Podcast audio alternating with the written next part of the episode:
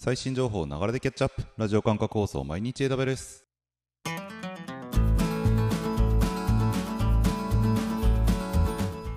おはようございます。サーバークスの加藤です。10月2日今日も最新のアップデートを皆様にお届けしていきます。電車に乗りながらご飯を食べながらちょっとしたながら時間で気軽にキャッチアップしていきましょう。放送のフィードバックは YouTube のコメント欄または Twitter のハッシュタグサババにて投稿お願いします。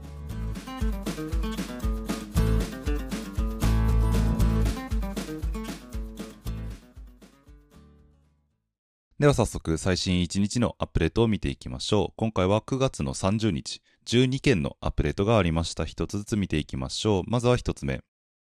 Amazon タイムストリームが一般利用可能に。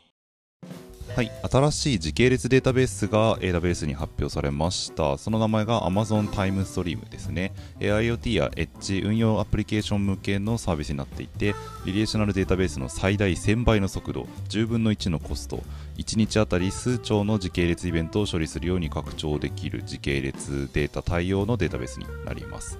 直近のデータはメモリに保持してあげて、ポリシーに基づいて古いデータはストレージ階層に移動させるということで性能を向上させており、えー、ただしクエリすれば透過的にデータにアクセスできるっていうのも特徴だということです。サーバレスアーキテクチャでスケールは自動で行われるため実質的に無限に取り込みストレージクエリ処理を拡大縮小することができるという感じみたいです。各種ストリーミング系のサービスとかと統合していて、データ収集でいうと IoT コアとか、キネシス、あとは MSK ですね、あたりと対応しています。また、視覚化のためにクイックサイトを使ったりとか、機械学習を用いた分析に政治メーカーとの連携もできるということです。他にもオープンソースのサードパーティーツールなどにも対応しているということなので、まあ、比較的連携周りについては充実しているのかなと思います。料金はライトとクエリに対して、ストレージに対しての料金がかかってきます。で発表の時点ではアメリカ、バージニア北部、オハイオ、オレゴン、ヨーロッパ、アイルランドで使うことができて今後、対応リージョンに関しては順次拡大していくということです。はい、新しいデータベース出たということでぜひ時系列データを扱っているという方はご確認ください。では次2つ目いきましょう。Amazon SageMaker Processing がビッグデータ処理のための built-in Spark container をサポート。はい、機械学習のデータ前処理などをバッチリ実行することができる SageMaker Processing ですね。こちらが Apache Spark をサポートしました。処理基盤として Spark を載せた Docker イメージを提供してくれるということで、フルマネージドの Spark 環境でインフラを意識することなく大規模なデータ前処理を実行することができるようになります。では次3つ目いきましょう。Amazon Pinpoint がイベントトリガージャーニーを発表。はい、セグメントを切って顧客にプッシュ通知だったり SMS 送信などを行うことができるエンゲージメントサービスである Pinpoint ですね。こちらにジャーニーという機能があります。複数のステップを自動で実行してくれるワークフローになっていてドラッグドロップで簡単に作成できて例えばメール送信してちょっとウェイトしてあるいはメールを開いた人に対しては後続の処理を行うっていう分岐の機能をつけてみたいなことを、えー設定できて顧客への多様なコンタクトの方法を設定することができるというものなんですが、えー、今回イベントトリガージャーニーという機能が新たに発表されましてジャーニーを開始するときにイベントをフックする形でえ起動させることができるようになったということになっていますこの機能によって例えばアプリケーションを初めて開いたときに何かしらアクションを取るとか、え、メールのメールアドレスを登録した人に対してメッセージを素早く送信するなどの機能を実現することができるということです。では次4つ目いきましょう。AWS コードパイプラインがソースアクションに Git クローンをサポート。はい、えー、CI/CD パイプラインを構築することができるフルマネージドサービスであるコードパイプラインですね。こちらのソースアクションソースコードからこうデータ、コードを落としてくるフェーズですね。ここで Git クローンを使うことができるようになりました。今まではあのリポジトリサービス GitHub とかを指定していたとしても、データを落としてくる場合には ZIP でダウンロードするという形になっていたんですが、今回のアップデートで Git クローンを使ってダウンロードすることができるようになりました。これによって Git のメタデータが残ってくれるので、後続の処理で Git コマンドを使って操作を行うことができるようになります。はい。ということで、より細かなですね、操作ということができるようになってくるので、まあ、コードパイプラインご利用の方はご確認ください。では次5つ目、同じくコードパイプラインのアップデートです。AWS コードパイプラインが GitHub エンタープライズサーバーに対応。はい、コードパイプラインの対応しているリポジトリが増えました。えー、GitHub エンタープライズサーバーに新たに対応したということで、既存のコードコミット、Bitbucket、GitHub S3 にさらに、まあ、自前で構築している GitHub サーバーですね、も対応したという形になります。では次6つ目いきましょう。AWS クライアント VPN がクライアント間接続をサポート。同じクライアント VPN エンドポイントに接続された VPN クライアント間をローカルルートを設定してつなげることができるようになりました。例えばクライアント PC で VPN 接続をしている場合に同じエンドポイントに VPN 接続しているオンプレのリソースに直接アクセスをするなんてことができるようになります。追加費用は特になしでクライアント VPN の利用可能な全てのリージョンで使うことができるようになっています。では次7つ目いきましょう。Amazon QLDB がインデックスの改善を発表。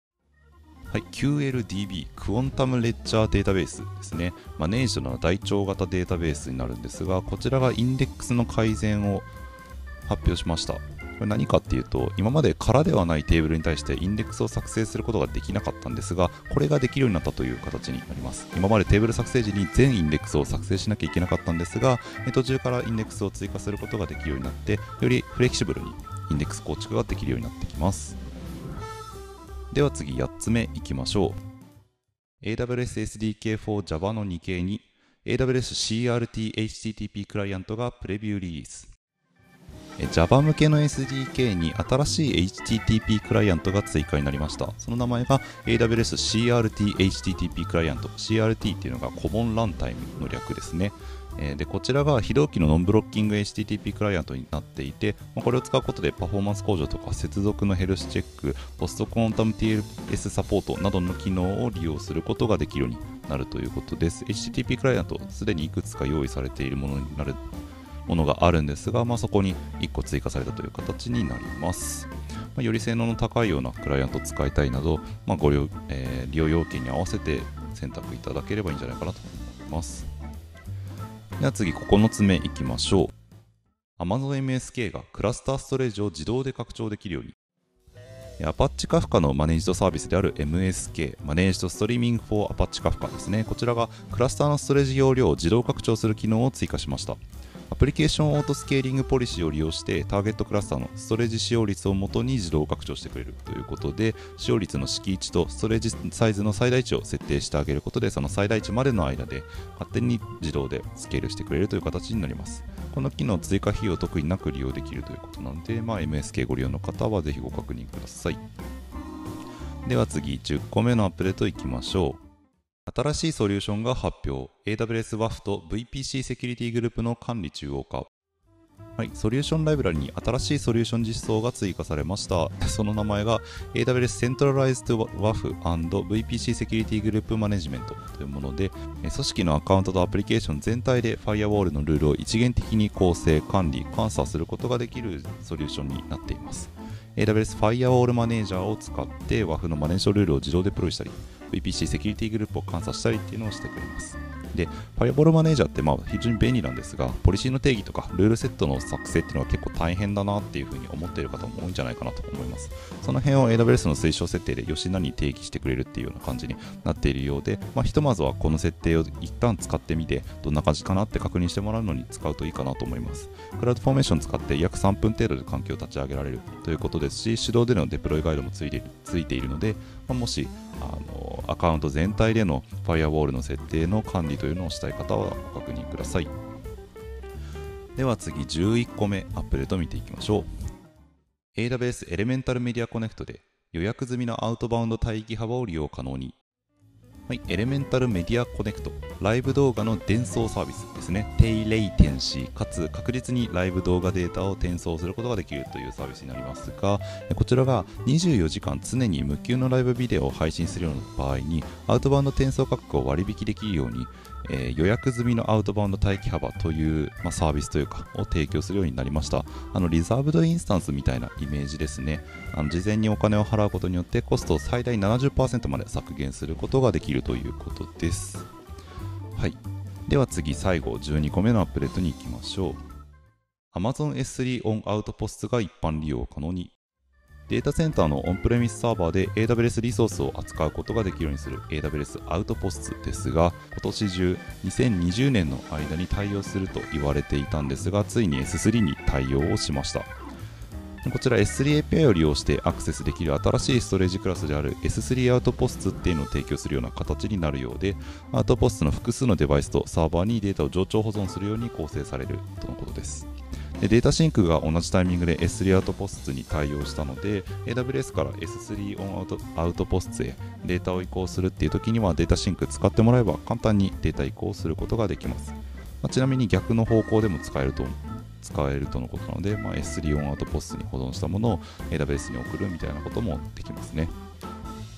はい。ということで EC2 や RDS など基本サービスが揃ってきましたアウトポストご利用されたいという方はぜひご確認ください。ということで以上12件9月30日のアップデートでした。